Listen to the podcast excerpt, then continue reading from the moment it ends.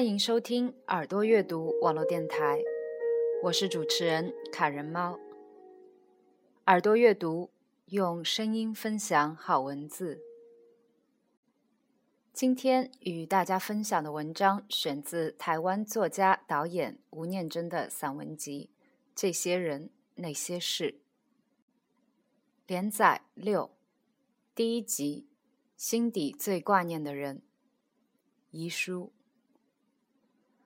他不知道警察是怎么找到公司电话号码的。总之，当听到话筒的那边说“请问是梁先生吗？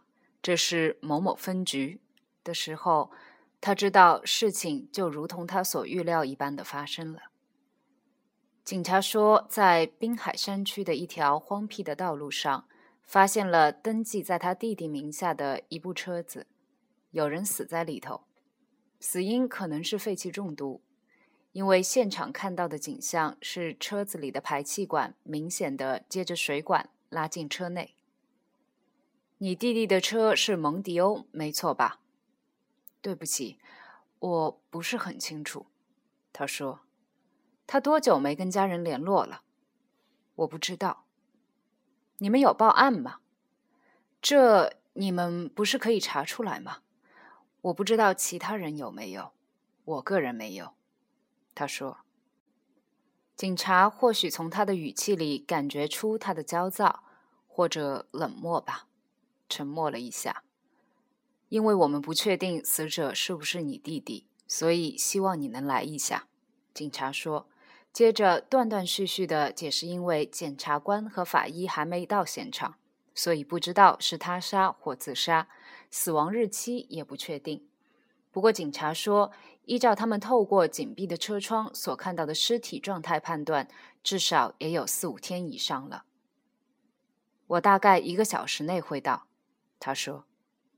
挂上电话之后，他招手要助理进来。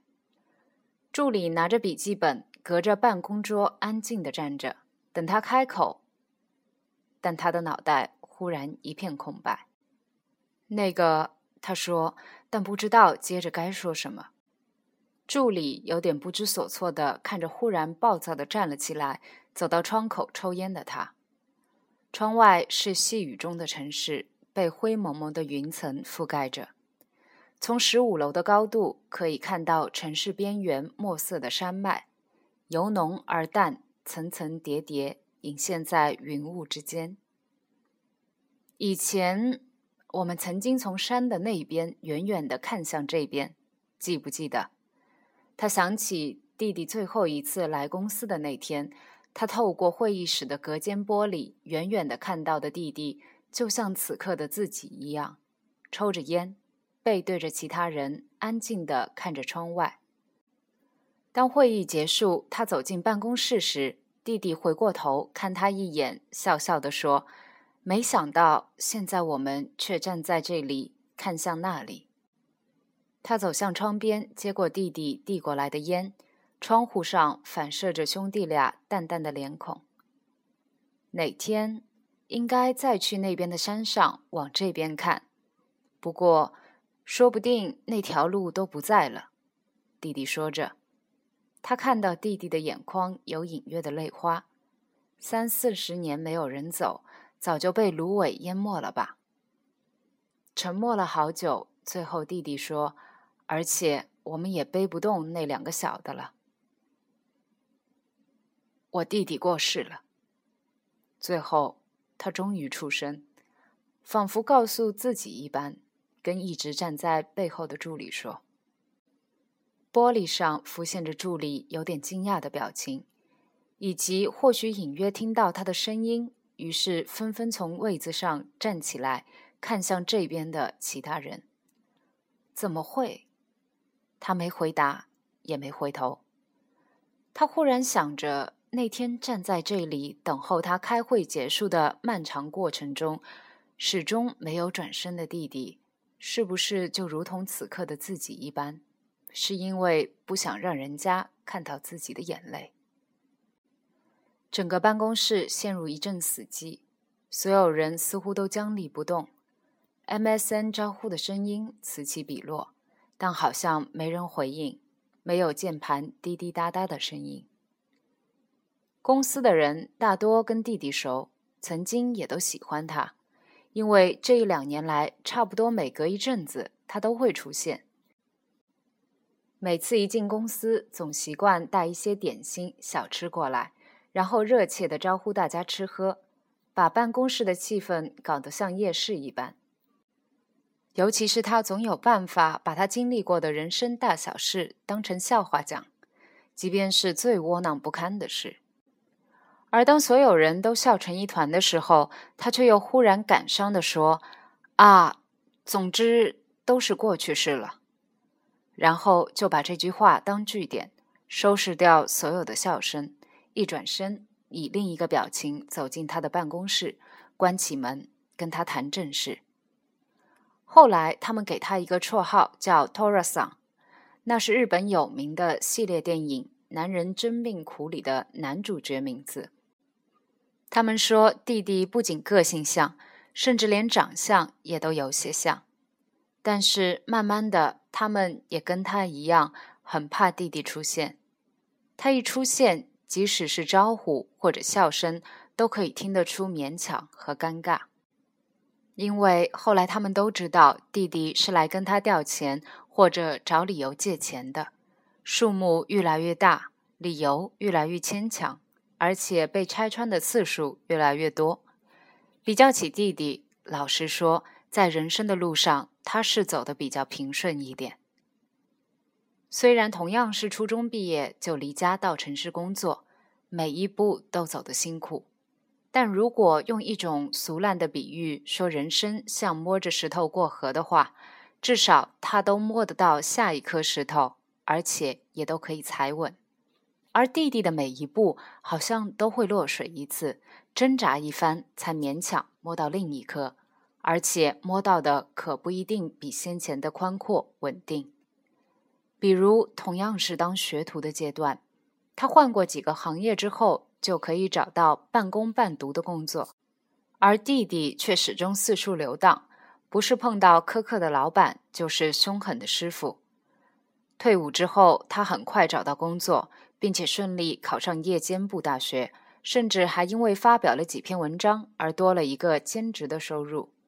但晚他两年退伍的弟弟，却偏偏遇到石油危机的普遍不景气，半年多之后才勉强找到工作。尽管如此，那时候的弟弟至少还是开朗、积极而且健康的。那一阵子，晚上下课回到住处，只要看到楼下停着弟弟的摩托车，他心里就有一种温暖的感觉，觉得自己可以有一个地方让疲惫的弟弟安心的休息，真好。觉得可以当一个被信任、被依靠的哥哥，真好。记得有天晚上，他开门进宿舍的时候，弟弟已经睡了。书桌上放了几袋他带回来的夜点，臭豆腐、格仔面线、当归鸭之类的，而且分量总是多到夸张。洗完澡之后，他一边吃着那些已经凉掉的东西，一边看着弟弟沉睡着的脸。看着看着，他忽然想起几年前还是学徒的时候的一段往事。记得是冬天，过年前不久的半夜，弟弟忽然从工作的基隆跑来台北找他。也许怕吵醒老板一家吧，他不敢按电铃，捡了一棵树枝敲他房间外的气窗。不知道敲了多久，他才从梦中惊醒。当他开门看到弟弟的第一眼时，眼泪就忍不住流下来了。弟弟好像是工作到一半仓皇离开。所以连衣服也没换，那年代的工作服无非就是已经不合身的学生制服，袖子、裤管都短了几号，而且全身上下沾满了乌黑黏腻的机油，整个人看起来就像在外流浪多年的游民。那时候，弟弟在汽车修理厂当学徒，常写信跟他抱怨师傅动不动就打人。但结尾总是像安慰他，也安慰自己一般说：“为了学人家的功夫，我一定会忍耐。”弟弟说，那天因为动作慢，师傅忽然就一个耳光过来，他本能的想闪，没想到反而被直接打在耳朵上，之后他就完全听不见声音。我怕聋掉，想去看医生，但是我没有钱。弟弟说，所以只好来找你。也许听觉还没恢复，所以整个过程弟弟几乎都是用很大的音量说着，但是他没有阻止。后来他烧了热水，带弟弟去洗澡，脱掉衣服的时候。他看到弟弟瘦骨嶙峋的背上，竟然有好几条长长的伤痕，有黑有红，纵横交错。引擎的皮带打的，弟弟说，刚打到的时候不会痛，打完才会痛很久。洗完澡后，他叫弟弟趴在床上，他去找碘酒帮他上药。也许太累了，当他找到碘酒进来的时候，弟弟已经睡着了。他犹豫着要不要现在帮他上药，因为怕碘酒的刺痛会惊醒他。然后他看见弟弟稍微动了一动姿势，一如梦呓一般说：“不要跟爸爸妈妈说，不要说。”虽然都已经是几年前的事了，但看着此刻同样沉沉睡着的弟弟，记忆里那些依然清晰的画面和身影，还是让他忍不住泪流满面。那天夜里，忽然醒来的弟弟看着他，却以为哥哥是在为他的现况担忧，竟然反过来安慰他说：“不要烦恼啦，我会找到工作啦。”然后要哥哥帮他重新写一份自传，不要写的太文学，写完我来抄。后来弟弟说，那天去面试的时候，管人事的女人看完那篇自传，一直用怀疑的眼光看他。然后要他写下联络地址、电话。弟弟说，他才写几个字，那女人就发飙开骂，说他就知道那篇自传绝对不是他自己写的，嫌他字丑，还说他不诚实，说他们公司不要不诚实的人。干！他记得弟弟一边点烟一边说：“保险公司的业务员诚实哦，挑食不会偷吃啦，诚实。”人生很多滋味都要到一个年纪才懂得去细细品味，比如类似这种相濡以沫的感动和幸福。然而，当你一旦懂了，一切却都已经远了。远了，到底是年纪，是有了自己的家庭，因此有了另一种责任和更亲近的关系，还是工作、生活以及彼此人际关系上的落差？所以，把原先那么紧密的关系给稀释或拉远了。即便到现在，他依然不解。退伍之后的弟弟做过很多工作，后来开了一间小型的工厂做代工，然后结婚生小孩。不久，工厂倒闭，还因为票据法短暂入狱。他则是进了传播界，在压力极大的环境下平顺的工作着。第一次，他觉得彼此之间那种紧密的联系似乎即将慢慢消失的起始点，就在弟弟坐牢期间，他去探监的那一刻。隔着玻璃，他都还没有开口，弟弟竟然透过话筒说：“你是名人，不要到这儿来。”然后就在所有人诧异的注视下转身离去。他没有问过弟弟当时那种诡异的反应的理由。即便是弟弟出狱后，有一天忽然他出现在他家里，跟他借钱，说想买车当计程车司机，在开车去银行领钱的路程中，他宁愿忍受彼此之间那种尴尬而痛苦的沉默，也不敢开口问弟弟为什么。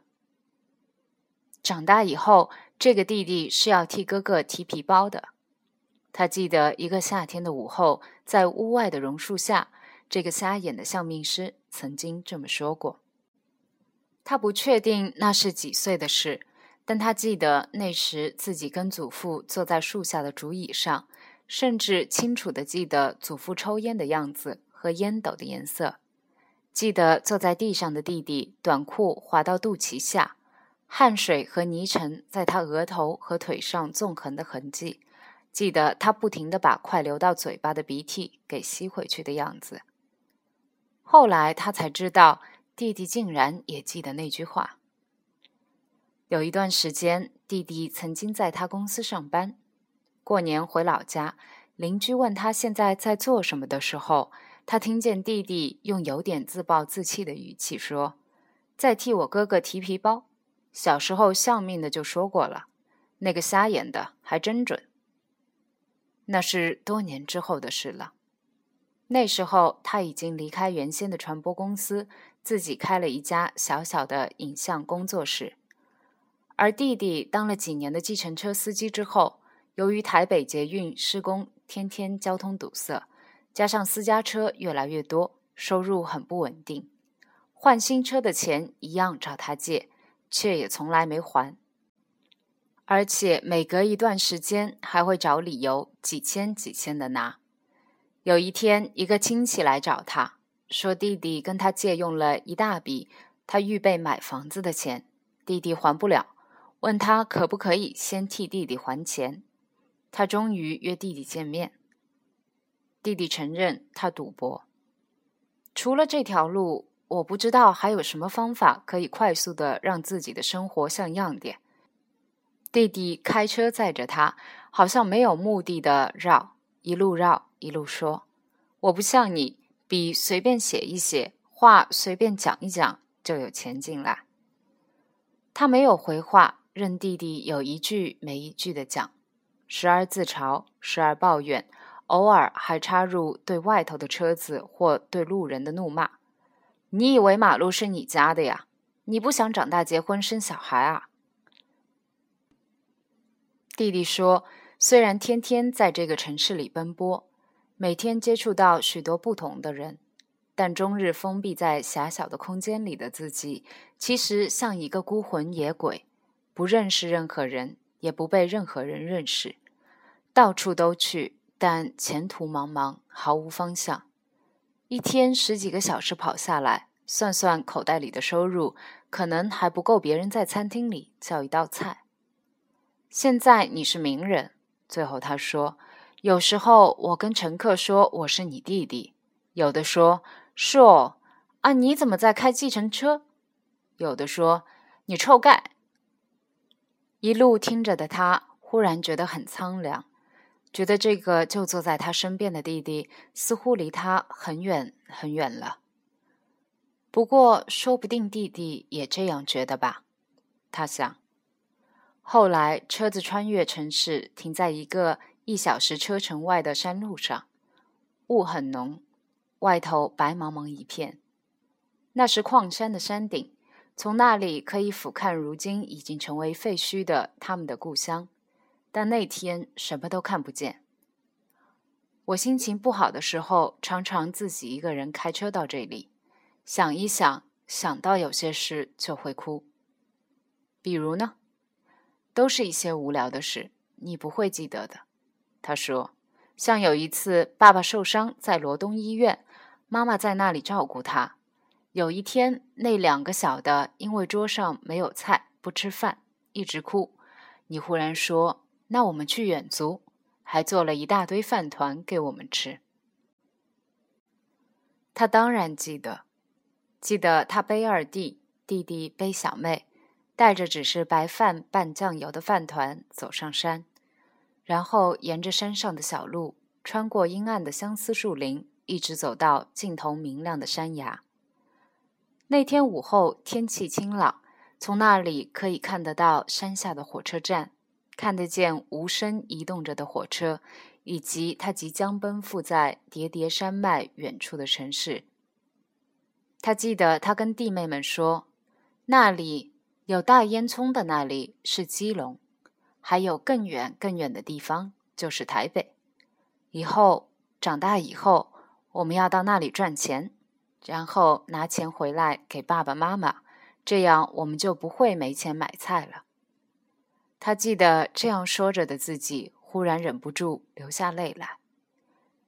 他看到小弟小妹一口一口开心地啃着饭团，而弟弟和他一样泪流满面。我都还记得你在哭，弟弟抽着烟说，然后我也跟着哭。我喜欢那个时候，那时候我们都一样。现在呢，不一样了。他原本想问弟弟，他所谓的一样不一样说的是什么，但忍住没说。你要不要到我那里帮我忙？最后，他开口跟弟弟说。弟弟摇开车窗，扔掉烟蒂，没有回答。几天之后，弟弟拎着一大堆点心、小吃进公司。他在办公室里听见弟弟在跟外面的同事说：“我哥哥叫我来帮他拎皮包。”弟弟小他三岁，但也许长相比较老成。所以经常被误会他才是哥哥。弟弟在他公司上班的那段时间，他常听别人跟他说：“你哥哥真是很好玩的一个人，好会讲故事。你哥哥很耐操，好像都不用睡觉。你哥哥超会哈拉，连流氓来闹事都会被他搞到变成哥们儿。”但不知道从什么时候开始，这些内容开始改变。你哥哥有些账一直没付，你哥哥说你们公司的财务调度有问题，你怎么不跟我说？有一年的年底结账，他发现弟弟从公司支领的对外款项和应该冲销的发票金额差距很大。我告诉过你好几次，可是你没表示意见。我催他，他就说我哥哥都没意见，你抢什么？会计说。春节前几天，弟弟终于拿了足额发票回公司冲账，但所有金额都在一张发票上。这发票有问题，会计说：“谁都知道这是假发票，可能是去外面买的。”他拿着那张发票走出去找弟弟。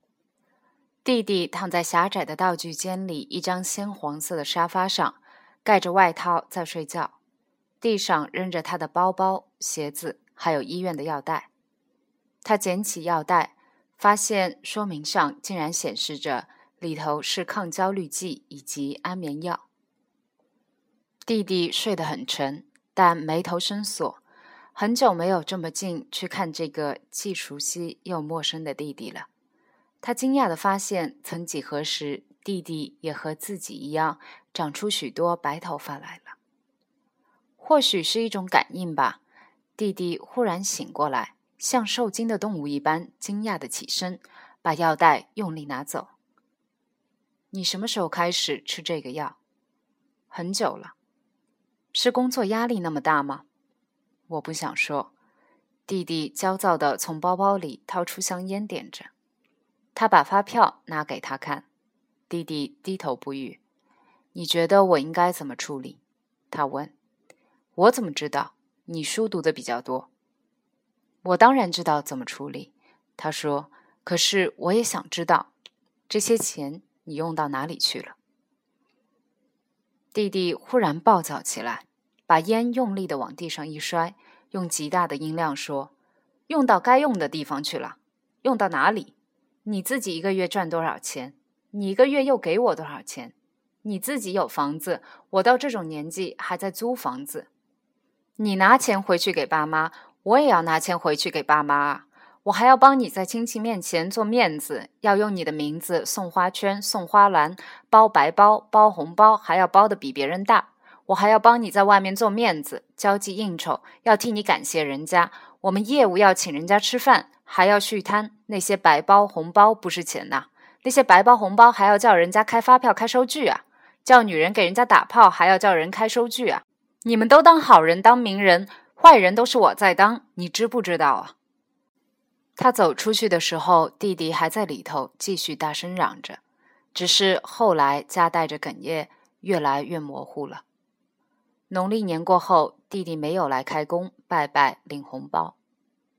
一个同业的好友打电话给他说，弟弟到他那里上班了，他知道弟弟的事，但是他愿意给弟弟机会。还有。他笑着说：“你跟他太近了，会给他压力，因为你太亮眼了，别人不容易看到他的能力和成就。那么亲近的朋友道谢，仿佛是多余的，但也许心里还是存在某种担忧吧。”他告诉朋友说：“财务上的处理，你还是要多注意，钱千万不要给他管。”这样说着的他，不否认有一种告密或揭人疮疤的罪恶感。也许朋友的观察比较客观。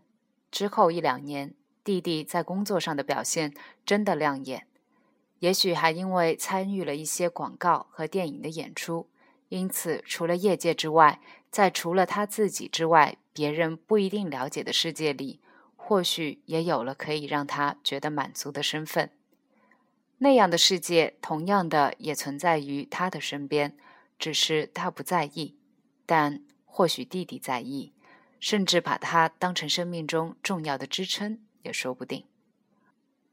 那是弟弟最后一次出现在公司那天之前，他曾经有过的疑虑。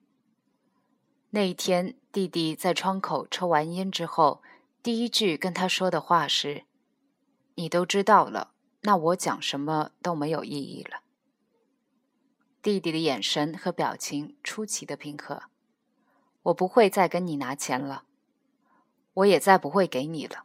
他说：“那样的数字对我来说。”请你相信，我没有这能力。我们知道你是古艺人，我们有分寸，我们是做生意的，不像那些地下钱庄。我们不会把事情牵拖到你身上，这你放心。那人看了一下手上一叠类似借据的签单，他看到上面有他弟弟龙飞凤舞的签名。我这边是三千六百多万，另一家听说也有两千多万。这是我探听出来的。那是一家不经过特别的程序，一般人绝对无法轻易发现或者进入的赌博电玩店。内侧灯光有点暗的小房间，房间内线香的味道很浓。那人坐在泡茶桌前，油亮的额头反射着一旁供奉着神像的供桌上红色莲花灯的光。他年纪不大，应该四十不到。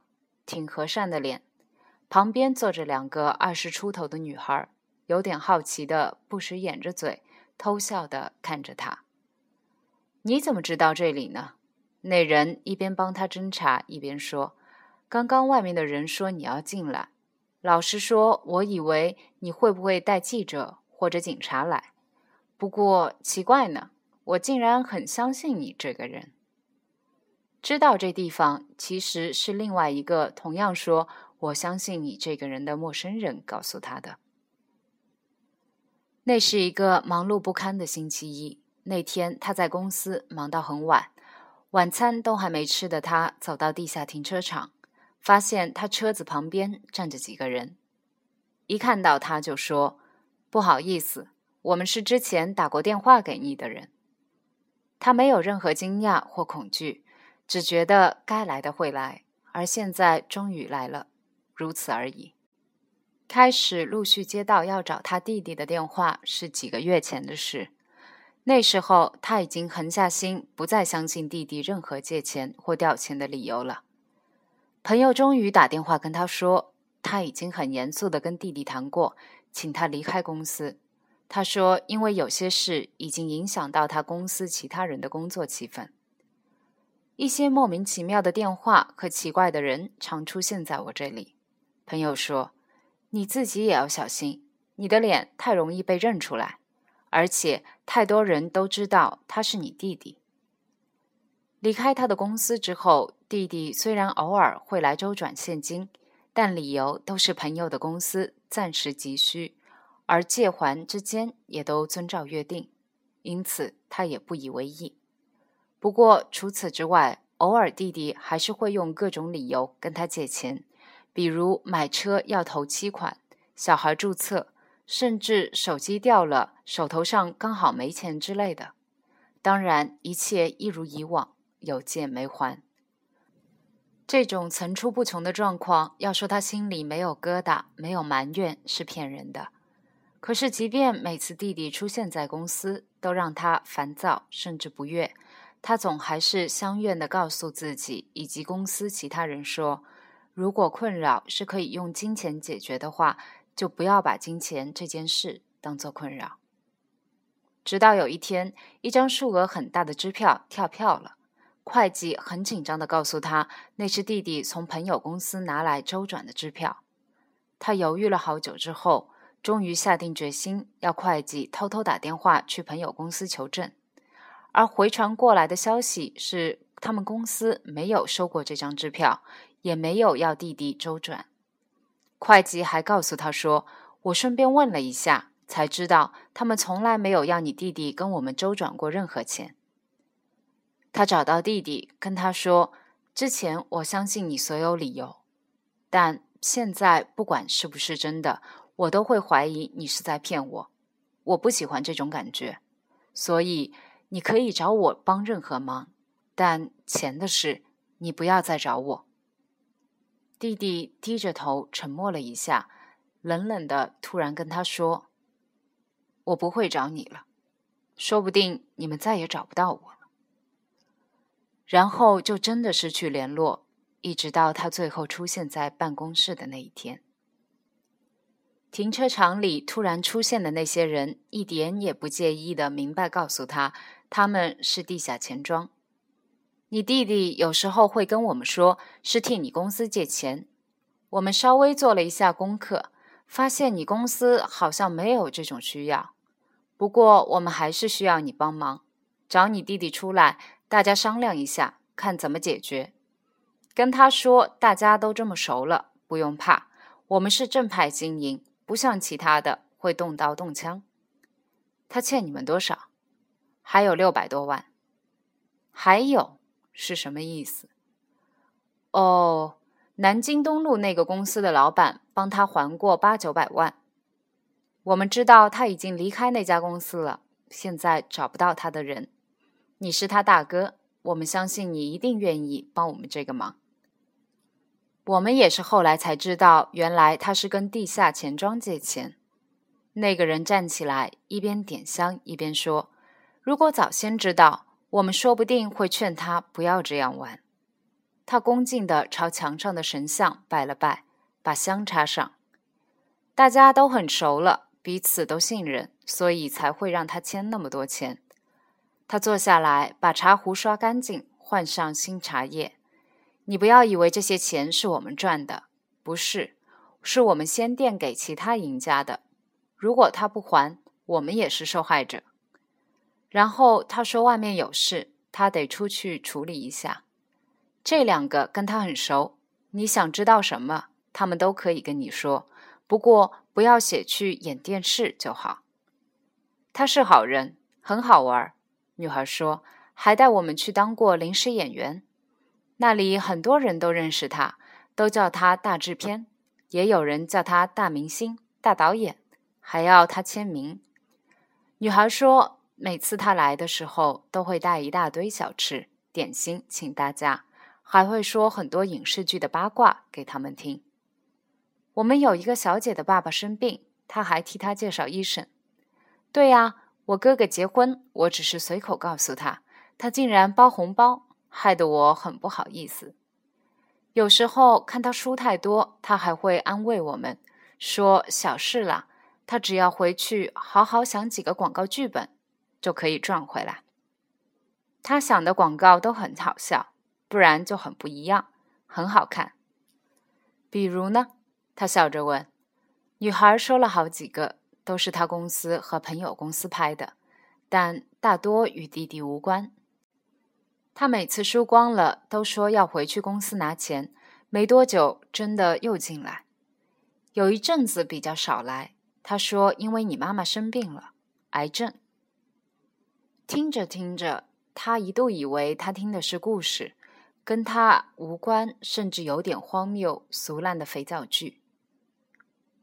他说：“你以前都会跟他讲话，讲很久，现在比较忙，都没机会说。”女孩说。不过他好像很敬重你，因为他跟我们说过，如果下辈子的兄弟可以挑的话，他还是希望再当你的兄弟。他抬起头，茫然的看着那女孩。真的，另外的女孩说：“我也听他这么说。还有，你跟他说，如果以后不来了，也可以打电话给我们，我们很想念他呢。”那天在办公室告诉弟弟那些女孩殷勤的嘱咐时，他的脸上短暂的闪过久违的笑容。你有想过要怎么解决吗？后来他问弟弟：“你以前不是说过，可以用金钱解决的事情是世界上最简单的事？”弟弟说着站了起来，走出去之前，也许看到书架上儿子的照片，站在那里看了好久，才说：“你记不记得他为什么叫我阿普叔叔？”“记得啊，学讲话的时候，你都教他吐口水。那时候那么小一只，没想到现在长这么高。”他说：“我好久没看到他了。”“他都在，是你不来。”他的命比我们好太多了，弟弟说。可惜的是，他没有弟弟或者哥哥。我跟你说，最后他忍住情绪跟弟弟说：“我没有能力帮你处理那么大的事情，但是你家里或者小孩需要什么帮忙，随时告诉我。”弟弟看着他，似乎想说什么，但终究还是沉默着。转身走出他的办公室，他听到外面同事跟弟弟说，前几天晚上在电视上看到他以前演过的电影，你演的好好笑，好写实。拜托，他听见弟弟说，都是过去式了。然后听见他跟所有人逐一说再见的声音。山区多雨，台北都已经是那样的天气了。一如他所料，山上更是斜风细雨，浓雾弥漫，视线很差。当他转入山路，看到前面有黄色警戒线和警察时，距离已经近到差点来不及刹车。警察靠了过来，认出是他，如释重负地说：“电话还没来得及跟你说正确的地方，你就挂断了，然后一直关机。”按你公司说，你已经出来了。我还在想，这下子要用什么方法联络你？还好你竟然知道是这里。是啊，怎么知道是这里？但就是知道，一如一种本能，一种直觉，或者一种牵挂。他停好车，跟着警察走了过去。小时候走过的路，并没有像弟弟所想的那样被芦苇淹没。反而拓宽了，只是原先长满相思树的山坡，现在光秃秃的，长满杂草。也许是被辟建成垃圾场吧，远远的就可以闻到浓烈的燃烧垃圾的味道。然后他终于看到停在路边的车，车后排气管上接着的两条黄色水管，醒目的塞进后座车窗。车子的驾驶座这边对着山谷，山谷下是昔日他们的故乡，而车头的方向正对着的远方是可以看到火车，可以看到城市。小时候曾经充满想象的地方。是你弟弟吗？检察官和他一起靠近，指着车内的人问。他点点头，虽然透过满是雨水的车窗看到的是有点发黑变形的脸孔。但的确是他。法医和葬仪社的人把口罩和手套戴上，有人点起一大把香，有人熟练地用铁条插进车窗的缝隙，打开车门，然后看向他，示意他靠近，再确认。他走了过去，在线香和尸臭以及垃圾燃烧的复杂气味中，看着弟弟。他靠在放低的椅背，仿佛沉沉的睡着。这说不定是这一两年来他最没有负担的一次睡眠吧，他想。弟弟的双手放在肚子上，有白蛆蠕动着的手掌下，隐约可以看见覆盖着一个文件夹。他看到紫黑色的脸上，靠近眼角的地方却有白色的斑点，像泪水。他静静地看着，想着，也许得去买一套特大号的衣服，才能装下膨胀成这样的身体。如果下辈子可以选择，他要不要选择这样一个让他又爱又恨的弟弟？他该不该告诉人家，其实他做过一个梦，梦见这样的画面，就在今天清晨。他该不该告诉人家？其实他知道那天弟弟是来跟他告别的，他仿佛知道那是最后一眼。这应该是要给你的吧？法医戴着手套的手递来一张 A4 大小的纸，上头有字，还有湿湿的、颜色诡异的水痕。我拿着，你看就好。上面有湿水。他还是伸手拿了过来。